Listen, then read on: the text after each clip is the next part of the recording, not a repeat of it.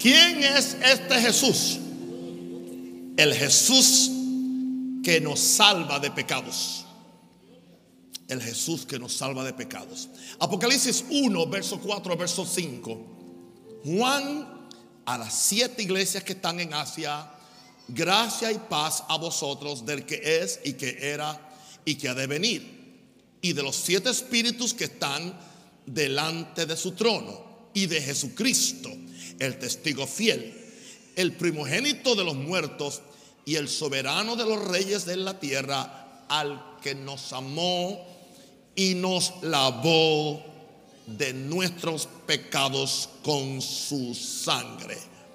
Bueno, para la satisfacción de aquellos que creen que yo soy fácil con el pecado o yo no predico en contra del pecado, vamos a hablar hoy de Jesús, el que nos salva de pecado.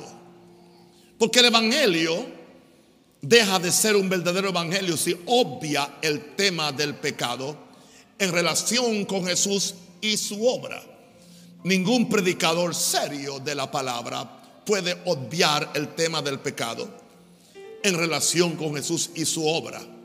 Podemos hablar de Jesús como el gran profeta, el buen pastor, el siervo obediente de Dios, pero nunca podemos ignorar que el asunto del pecado es lo que separa al mundo de Dios y de la vida eterna. Así que tenemos que tratarlo dentro de su contexto.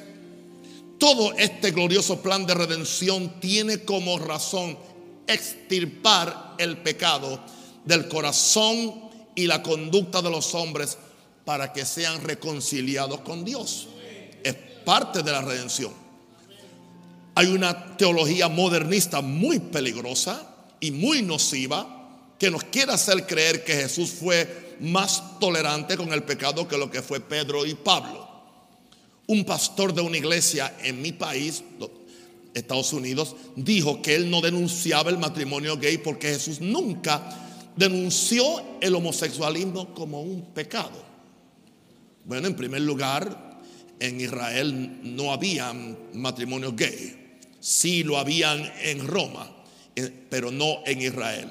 Ahora, si esto no es apostasía, lo que dijo este predicador, entonces la palabra apostasía perdió su verdadero significado. Pero Jesús fue muy claro cuando dijo que la venida del hombre será como en los días de Sodoma y Gomorra. Así que usted no le debe sorprender este, este avivamiento diabólico gay en el mundo es una señal de que estamos en los últimos tiempos, en los últimos días. Y que es mejor que la iglesia nos pongamos en línea con los planes de Dios para que llevemos el amor de Jesús y llevar este evangelio puro a toda criatura. Porque Cristo viene. Fíjense, miren bien, yo creo que, no voy, que yo no voy a ver muerte. Yo creo que Jesucristo va a venir en mi vida. Porque usted dice eso. Es una persuasión interna que tengo. No digo que Dios me lo ha revelado, ni que he oído un ángel que me lo diga, pero como está el mundo, yo no creo que yo voy a pasar por muerte. ¿Ok? Porque como está el mundo, Cristo tiene que venir o algo tiene que pasar. Ahora, veamos hoy entonces las palabras del mismo Jesús acerca de este tema del pecado. En primer lugar, la razón principal por la cual Jesús vino al mundo. Es lo primero que hay que ver. La razón principal por la cual Jesús no vino a empezar una religión, Jesús no vino a, hacer tantas cosas que se están haciendo hoy. Romanos 5:12 nos da la razón, nos da, nos da la razón, nos da la razón por la cual Jesús tuvo que venir al mundo. El verso 12 dice, por tanto como el pecado entró al, en el mundo por un hombre entró por un hombre. Es interesante que siempre se le quiere echar la culpa a, la mujer y la Biblia no dice que el pecado entró por la mujer. Las hermanas pueden decir amén a eso. Porque al, que Dios hizo responsable de cuidar el huerto no, no fue a Eva, fue a Adán. Y escúchame esto, esposo, al que Dios ha hecho responsable de proteger ese hogar y ser protección de ese matrimonio, de esa familia, es al hombre. Así que hombre, no seas mediocre, no seas vago, y ponte los pantalones bien puestos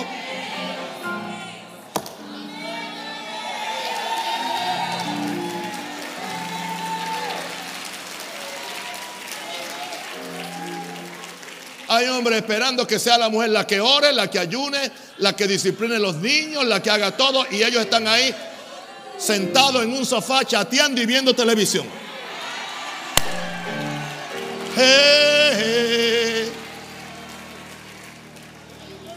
Pero cuando no lo obedecen, yo soy la cabeza de la casa, yo soy, yo soy el hombre, yo soy el... Muéstralo entonces.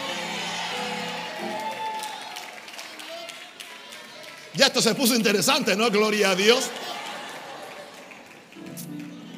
Porque el pecado entró en el mundo por un hombre. Y como entró por un hombre, tenía que ser otro hombre quien lo sacara. Se llama Jesús. No como Dios, sino como hombre. Y por el pecado que vino, la muerte. La muerte es resultado del pecado. Así la muerte pasó a todos los hombres por cuanto todos pecaron. En Adán todos pecaron. En Jesús todos pueden ser justificados. Tú escoges si te quedas en el primer Adán o si te quedas en el último Adán. No se le llama el segundo porque no hay un tercero. Usted ha oído predicadores hablando del segundo Adán. E, e, esa expresión no existe en la teología de Pablo. Él dice el postrer Adán. Porque no hay un tercero. Así que hay dos familias. O estamos en el primer Adán o estamos en el último. Yo estoy en el último. Por lo tanto, yo renuncio a todo el pecado, a toda la enfermedad, a la pobreza, a la miseria en el cual nos metió el primer Adán. Porque ahora yo vivo en el segundo, en el, ve, eh, oye eso. Yo vivo en el, en el postrer Adán que se llama Jesús. Aleluya. Eso que no le he un mensaje para ahí, volviendo al Edén. Y no es que te vas a morir ni, no, no, no, no. Aquí, aquí. Es un mensaje de aquí. Si yo predico ese mensaje, gloria a Dios, entonces sí que dicen que soy un profeta de Dios tremendo. Bien, bien, bien. Ok, así que, ¿cuál es la razón principal por la cual Jesús vino al mundo? ¿A qué vino Jesús al mundo? ¿O a qué vino Jesús aquí? ¿A, a qué vino Jesús aquí? Bueno,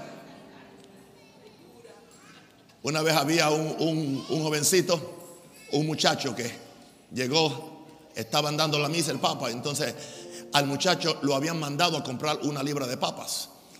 El muchacho se llamaba Jesús, ¿entiende? Entonces el cura está, está haciendo su homilía y en la homilía él dijo, ¿a qué vino Jesús aquí? Levantó la mano y dijo, a comprar una libra de papas.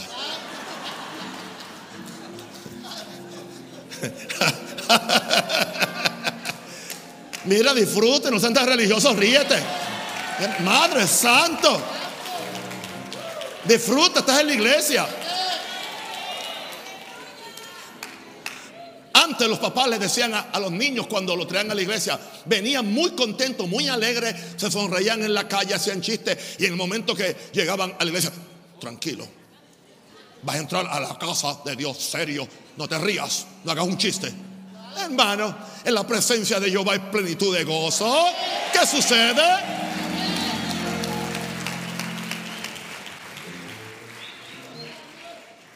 Aunque yo no necesito hacer un chiste para romper el hielo, porque la unción que yo cargo y el fuego ya rompió el hielo hace rato.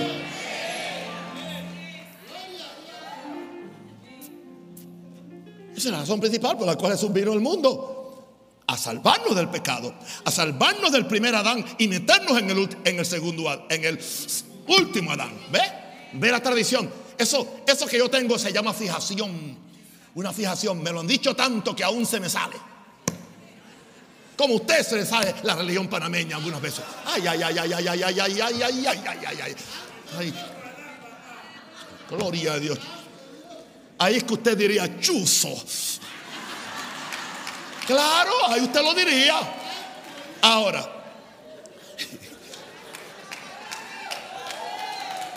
número dos, número dos, número dos, la certificación del ángel acerca del nombre de Jesús define su misión principal. Vamos a ver cuál fue la definición del ángel o la certificación del ángel Gabriel cuando José quería abandonar secretamente a su esposa, porque un hombre puro, dice, como era justo no quiso difamarla. Una característica de un hombre justo o una mujer justa es que aun cuando algo es cierto, no quiere difamar a nadie. El que quiere difamar es un injusto. Como él era justo, no quiso difamarla y la iba a dejar secretamente. ¿Y qué sucedió? En esa misma noche, un ángel se le apareció en el sueño y le dice, y le dice en, en Mateo 1:20, no temas, no temas tomar a María por tu esposa, porque lo que en ella hay es del Espíritu Santo. José ahí no intervino. Y le dice entonces en el verso 21, y dará a luz un hijo. Y, llama, y llamará su nombre Jesús, Yeshua, Yahshua, Josué, el mismo nombre.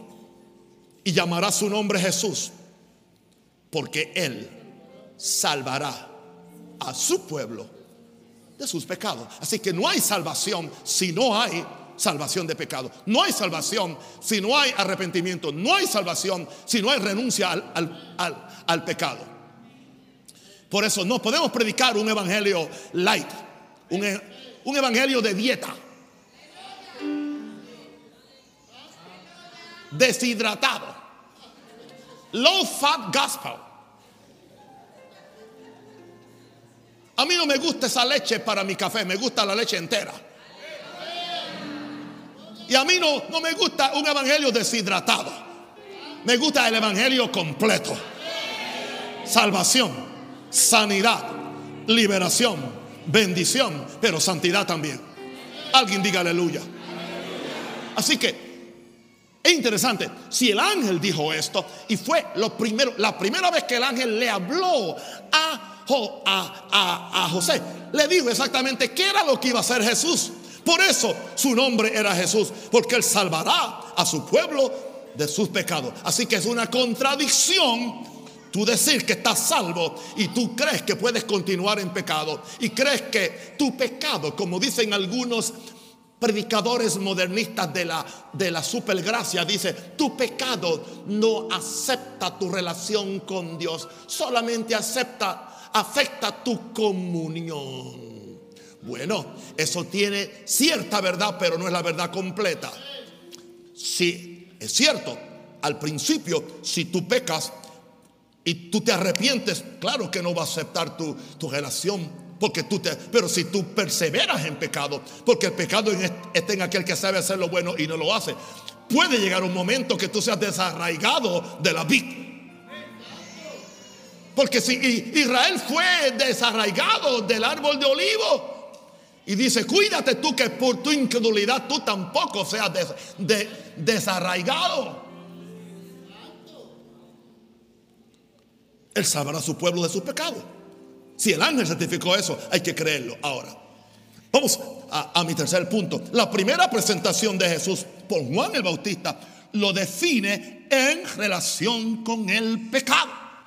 No hay ninguno otro énfasis de los muchos énfasis que se están usando hoy para predicar el Evangelio. Vamos a ver cómo es que Juan, la primera vez que Juan vio a Jesús, que venía a él en el, en el río Jordán, de acuerdo a Juan capítulo 1, verso 29. Dice, el siguiente día vio Juan a Jesús que venía a él y dijo, he aquí el Cordero de Dios, que quita el pecado del mundo. No que deja al mundo en pecado. No que simplemente la gente eh, eh, simplemente acepta una doctrina o acepta eh, una persona o acepta un modo de vida o acepta otro set de creencias diferente al que tenías antes, pero sigue en pecado. No. Mil veces no. Si no hay salvación de pecado, no hay salvación. La salvación indica primero estirpar el pecado de nosotros. Le he estado dando tres, tres razones poderosas. El siguiente día vio Juan a Jesús que venía a él y dijo, he aquí el Cordero de Dios que quita el pecado del mundo. Quita el pecado. Tiene que, la iglesia tiene que entender, no estamos, no, no estamos predicando el pecado, pero estamos predicando a Jesús que quita el pecado del mundo. esa es la diferencia. Mi mensaje no es un mensaje de predicar el pecado, pero es predicar al que quita el pecado. Eso no indica que soy flojo con el pecado, que soy débil con el pecado. La vida que yo vivo es una vida de una alta negación propia en todos los sentidos de la palabra. Lo que yo he enseñado por los últimos 41 años nunca ha dado la impresión de que el pecado es permitido en alguna forma o en algún color. Bajo ninguna circunstancia. Pero la solución para el pecado se llama Jesús. Predicar en contra del pecado sin Jesús no, no salva a nadie del pecado. Porque Jesús vino para ser la solución para el pecado. Jesús no es la excusa para el pecado. Hay gente que lo usan como excusa para el pecado. Jesús es la solución para el pecado. Oh, gloria a Dios, aleluya. Amén. Así que el día siguiente vio Juan a Jesús que venía a él y le dijo, he aquí, el Cordero de Dios que quita qué? El pecado, lo quita. Y si lo quita, lo quita. Y pecado no son simplemente las cosas que las cosas que a ti no te gustan. Cualquiera deja de pecar de lo que no le gusta. ¿Entiendes? Para mí era fácil, para mí era fácil rechazar el aceite de hígado de, bacalao que mi mamá me quería dar y que para la gripa. ¿Eh? Una vez yo era, era, un muchacho, creo que tenía como, como 8 o, nueve 9 años y, me dio una cosa que no, sé si era toferina o, algo era. Y, bueno, ah, la tradición en el campo era que lo, lo mejor para aquello que yo tenía leche de yegua. leche de yegua. A mí con nada se me quitaba la cosa que tenía. Y un día yo veo que la, había una vecina que ella hacía quincalla, eh, vendía cosas y tenía una yegua. Y cuando un día yo estoy en casa veo que la yegua la tienen amarrada en el balcón de mi casa. Y yo siempre fui un muchachito presentado. Bastante presentado. ¿Entiendes? Y cuando yo oigo, dice, van a ordeñar la yegua para sacar la leche, para la toferina del, muchacho. Yo digo, ¿qué qué? Hermano, yo agarré el monte, y era monte porque yo soy de campo. Agarré el monte, llegué a casa a las 3 de la tarde, comiendo guayabas en el monte porque yo, yo, yo no voy, yo no, yo no soy caballo, yo no soy, esa leche de esa yegua es para su caballito, no para mí. Así que para mí es fácil rechazar lo que a mí no me gusta. Pero hermano, no es fácil rechazar lo que a la carne le gusta. Entonces, nosotros tenemos la tendencia a llamar pecado a lo que no me gusta, pero a llamar la voluntad de Dios a lo que la carne le atrae. Mm, eh, alguien diga aleluya.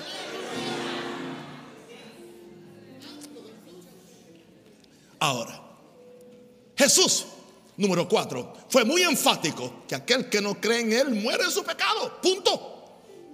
Eso está escrito ahí en, tinta y papel, bien claro. El, que, no cree en Él muere en su pecado. Juan 8, 24. Y está Jesús hablando con los que se creían santos, con los fariseos, con los saduceos y con todos los feos que, con los cuales Jesús se enfrentó. Y, y Jesús le dice, por eso os dije que moriréis en vuestros pecados. Wow. Porque si no creéis que yo soy, en otras palabras, si ustedes no creen que yo soy la solución para el pecado, en vuestros pecados moriréis. ¿Sabe lo que es que Jesús venga y le diga eso? No, no, sé si usted ha visto el, toda esta película de la Biblia y ve a los fariseos, siempre parecían pingüinos. Pingüinos, la forma como, ¿entiendes? Unas, unas, unas filacterías largas, unas, unas, uh, tenían más, más abrigo que uno en Chicago en un invierno. Y, la cosa aquí, y cubierto, y cuánta cosa hay, y la filactería, uy, qué santidad eterna, uf. Y Jesús le dice, si ustedes no creen en mí, van a permanecer en su pecado y se van a morir en su pecado. Uh. Yo doy gracias que Jesús no está en persona en Latinoamérica.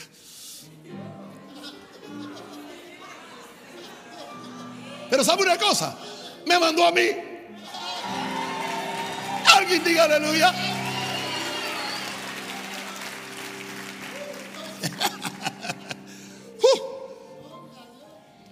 O dije, moriréis en vuestros pecados porque no querían renunciar. El orgullo impide que la gente Renuncia al pecado.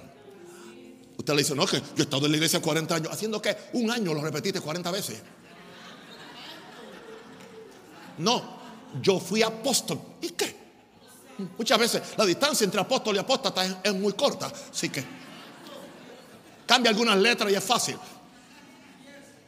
No, que yo fui presidente. ¿De qué? Martinelli también fue, fue presidente. Obama es presidente. No es que yo fui este y lo otro. No, no, no, nada de eso. Nada de eso. Si no creéis que yo soy. Se trata de Jesús. Jesús, yo soy el camino, la verdad y la vida. Nadie viene al Padre si no es por mí. Más fácil se salva el peor criminal de Panamá que recibe a Jesús y trata de vivir la vida arrepintiéndose y muriendo mil muertes y pidiendo que la sangre lo limpie de cada error que hace, que un religioso que cree que nunca tiene nada de qué arrepentirse. He dicho.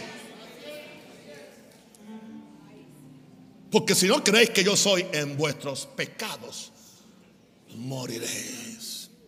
¿Ok? El Jesús que nos salva. Nos, dije nos, yo me incluyo. Ahora, el que no se deja libertar por Jesús, ningún problema, sigue siendo esclavo del diablo. Ay, son palabras muy fuertes, papá. Pero es que yo no las dije. Yo simplemente soy Western Union repitiendo. Jesús le respondió, de cierto, de cierto digo, Juan 8, 34, de cierto, de cierto digo, que todo aquel que hace pecado hace, el que hace. O sea, el que practica. O sea, hay gente que cae en pecado por accidente. Hay gente que cae en pecado por, por debilidad humana o por presión demoníaca. Y hasta Dios entiende eso. No estamos hablando de eso, no estamos hablando de una perfección que uno va a llegar a un momento que la tierra que nunca vuelva a pecar, porque no, hay hombre que no peque. Estamos hablando de, del que su profesión, su vocación es hacer pecado. Se acuestan pensando en pecado conciben pecado en el sueño y se levantan a hacer el pecado, planeando a quién, a quién jugarle vivo, planeando a quién robarle, planeando cómo, cómo, cómo sacarle más plata a la gente, planeando cómo hacer más cosas chuecas, aleluya, y después se paran como pingüinos en los púlpitos.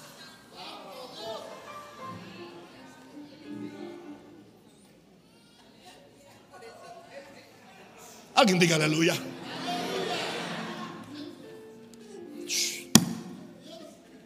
Jesús le respondió en Juan 8:34, de cierto, de cierto os digo que todo aquel que hace pecado, el que practica pecado, esclavo es del diablo. Simplemente. Este mensaje no es condenatorio.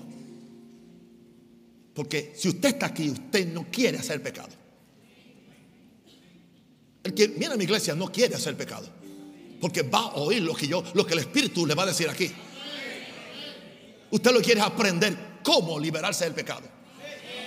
En una forma bíblica y cómo vivir por encima de las circunstancias. Cómo vivir por encima de la culpa. Cómo vivir por encima y cómo usted vivir una vida que no tenga que ser esclavo del pecado o de las pasiones bajas de su carne. ¿Entiende eso? Y en ese aspecto estamos todos en el mismo bote. Porque usted tiene un talón de Aquiles, yo tengo otro yo tengo otro. Usted tiene una debilidad, yo tengo otra. Yo tengo que cuidar la mía, usted cuida la suya. La mía no es la droga, tampoco es el licor. Pudieran ser, ¿cuál es la, la mía? Mi esposa solamente lo sabe. Porque a ella es que le importa más nadie. Y a Dios. Entonces, ¿qué es lo que yo hago? La mía, yo cuido mi talón de Aquiles. ¿Entiende? Yo cuido. Cada uno tiene que saber dónde está su debilidad. Y cuidar su debilidad. ¿Entiende? Si, si sabes que algo te afecta a ti. Y quizás a otro no le afecta. Quizás a otro no le afecta. Y no estoy hablando de pecar. Estoy hablando de circunstancias, de, de cosas que tú que tú eh, eh, eh, toleras a tu lado. Hay gente que no pueden tolerarlo. Ok, jóvenes, ustedes tienen que, que saber, si son calientes, no puede estar muy cerca de esa chica. No puede, no puede. Tienes que cuidarte. ¿Entiendes? Si eres tentado con la mujer, ¿entiendes? O con otra muchacha. Un, hombre casado no puede estar chateando con una muchachita y, mandándole eh, eh, eh, insinuaciones y esto y lo otro porque, porque ¿Por qué? Porque la Biblia dice, dice, dice, no deis lugar al diablo. Otra traducción dice, no le deis oportunidad al diablo. ¿Quiere, darle un ejemplo? Vivido, yo fui a buscar a mi esposa el, al aeropuerto el jueves por la tarde que vino de Puerto Rico.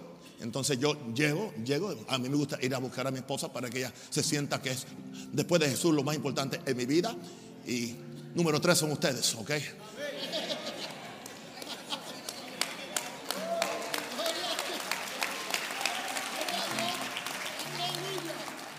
me encuentro una hermana de esta iglesia, una mujer santa, una muchacha santa, yo la conozco. Me encuentro, ella estaba sentada en un sitio, eh, fui a caminar, a dar la ronda santa que yo hago algunas veces. Y sí, me gusta ver, saludar a la gente y la saludo, la saludo, ¿cómo está? Y hablamos un rato. Pero mi esposa se tardaba en bajar. Entonces ella me dice, ¿puedo ir con usted a recibirla cuando salga? Yo dije, no, mi amor, no. No puedes ir conmigo. ¿Te quedas ahí sentadita? Porque yo no quiero que nadie tenga una cámara por ahí, tenga algo y diga, oh, oh, el apóstol anda con otra muchacha que puede ser su nieta.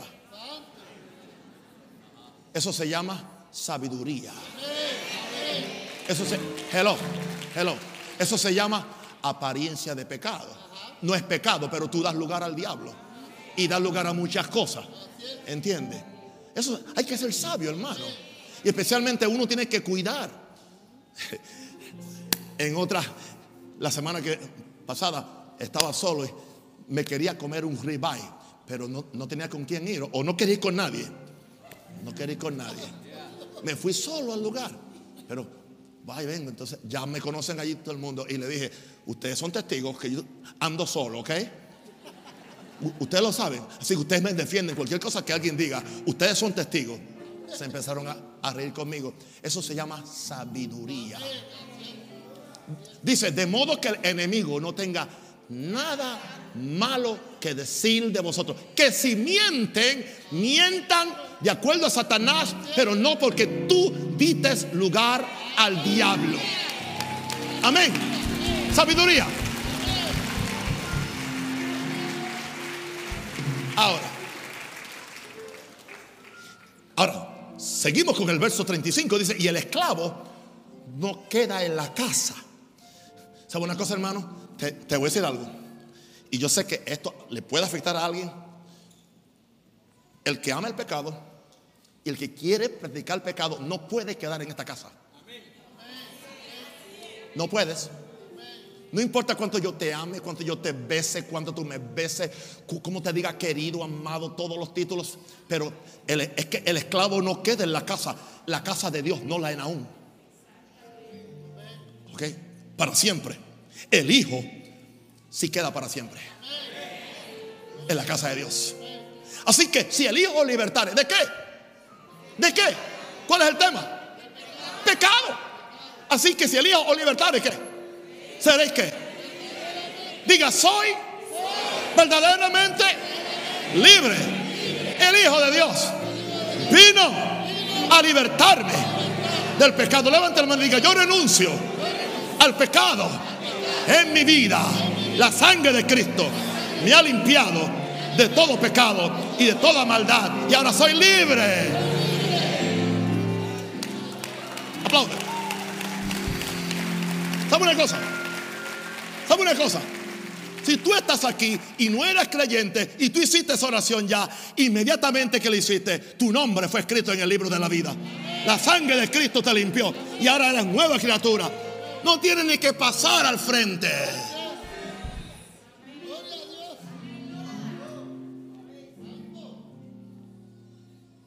¿Sí? Oh, gloria a Dios. Hermano, pasar a alguien al frente no los cambia. No los cambia, no los cambia, no los cambia. No los cambia.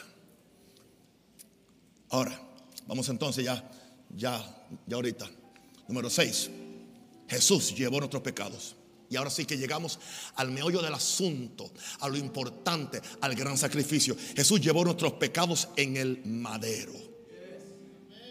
Para que creyendo en Él estemos muertos al pecado. Y yo quiero que usted entienda eso. Mi mejor motivación para vivir una vida santa no es el miedo al infierno, no es el miedo a perder mi ministerio, no es el miedo a la opinión pública. Nada de eso. Eso ayuda, pero no. Mi mayor y mejor motivación para yo renunciar al pecado es una revelación de Jesús. Por medio de la sangre, yo entro a su presencia.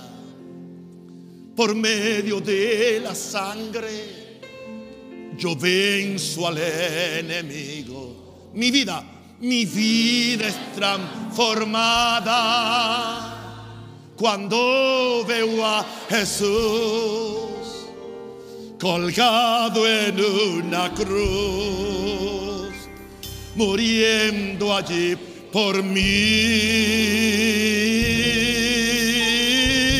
Oh, mi vida es transformada.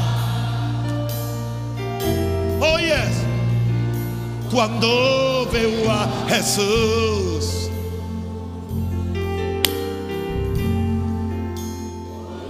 en una cruz,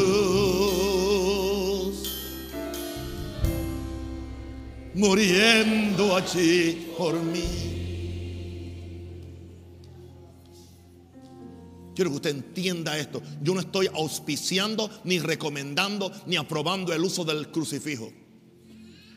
El crucifijo surgió cuando la iglesia perdió la revelación del Cristo crucificado y tuvieron que hacer entonces una cruz y colgar a Jesús y ponerlo en fotos y en iglesias y en hogares y en conventos para que las monjas o los sacerdotes o los cristianos pudieran inspirarse en ver a Jesús sufriendo en esa cruz. Tú y yo no necesitamos un crucifijo, porque el Espíritu Santo de Dios, si tú te abres a Dios, y si te entregas a Él, Él te va a dar la revelación de Jesús. Y vas a ver a Jesús derramando su sangre por ti. Levanta las manos y míralo, míralo, míralo sufriendo por ti. Chica, lama, rebochea, lo bucea. Alguien ore en el Espíritu Santo. Oh, adórale, dale gracias, dale gracias, dale gracias. Estoy viendo al inocente muriendo por el culpable el santo muriendo por el inmundo, el justo muriendo por los pecadores. Eso, esa revelación me cambia. El que permanece en él no peca. El que permanece en esto no peca, o sea, no practica el pecado, no quiere pecar. Y si peca por debilidad, presión diabólica o por ignorancia, enseguida corre a la cruz. Diga, enseguida corre a la cruz. Y la sangre de Cristo, claro, nos limpia de todo pecado. Que alguien diga que no predico acerca del pecado. Primera Pedro 2.24. Estoy por terminar, mis santos. Primera Pedro 2.24. Quien llevó el mismo, Jesús, el mismo Jesús, llevó nuestros pecados si Él los llevó, tú no puedes cargarlos ahora. Es doble carga que no te pertenece. Él, los llevó para que tú no los lleves. Quien llevó el mismo nuestros pecados en su cuerpo, no solamente en su cuerpo, sobre el madero, para que nosotros, estando muertos a los pecados, vivamos a la justicia. Y qué interesante que el resultado puede ser ahora sanidad física. Y por cuya herida fuisteis sanados. Porque muchas enfermedades físicas son resultado de la enfermedad espiritual peor. Hay gente que corren a los cultos de sanidad porque quieren salvar el cuerpo, pero con un alma perdida. Sería preferible que tú murieras con un, cáncer en el cuerpo y te vayas al cielo y no que mueras con el cáncer en el corazón del pecado y te vayas al infierno. Yo no niego que Dios sana. He visto tremendos milagros. He experimentado milagros en mi vida. Aún hoy en día, hermano, simplemente yo enviando una oración en un mensaje secreto de Facebook, se están sanando la gente en todo el mundo. Tengo docenas de testimonios de gente que están siendo sanadas por el poder de Dios, sin mucha fanfarra, sin, mucha, sin, sin muchas luces y sin un traje blanco. Porque se trata de Jesús. Oh my God, oh my God, my God, my God. Otra vez, Vamos, quiero que lean eso conmigo. Nos hace falta. Primera Pedro 2, 24, 1, 2 y 3. Quien llevó el mismo nuestros pecados en su cuerpo sobre el madero para que nosotros, estando muertos a los pecados, vivamos a la justicia y por cuya herida fuisteis sanados. Porque vosotros erais como ovejas descarriadas, pero ahora habéis vuelto al pastor y obispo de vuestras almas. Él te ha perdonado, Él te ha limpiado. Tu nombre está escrito en el libro de la vida. Y estás listo para cuando la trompeta suene, levantarte con Jesús y disfrutar su presencia. Ahora, Jesús aparecerá por segunda vez, y este es mi último punto, Jesús aparecerá por segunda vez para salvar a los que le esperan pero que están limpios de pecado. Yo no dije que nunca pecan, que están limpios de pecado. No están perseverando en pecado, no están permaneciendo en pecado, no están excusando el pecado, usando la gracia como un tape, como una tapa. Mil veces no. Hebreos 9:28. Hebreos 9:28. Así también Cristo fue ofrecido una sola vez para llevar los pecados de muchos para llevar los pecados. Y aparecerá por segunda vez sin relación con el pecado. O sea, en otras palabras, hay gente que dicen que eh, el rapto o la segunda venida de Jesús te va a quitar el pecado. No, no, no, no, no. Cuando Él venga en gloria, Él no viene a quitar el pecado a nadie. Él viene por gente que se santificó. Por eso dice, y sin relación con el pecado. ¿Ok? O sea, la obra de salvar es ahora. La obra de ser libre del pecado es ahora, mientras hay vida, mientras hay, hay tiempo, mientras, mientras la ventana de gracia está abierta para salvar a la humanidad. Ahora es. Hoy es el día aceptable, hoy es el día de salvación. Pero entonces dice que Él aparecerá por segunda vez sin relación con el pecado. ¿Para qué? Para salvar a los que le esperan. Y los que le esperan tienen que vivir justa y piadosamente, sabiendo que sin santidad nadie verá al Señor. He hablado de quién es este Jesús. Mensaje número 15. Y este, el Jesús que nos lava o nos limpia de pecado.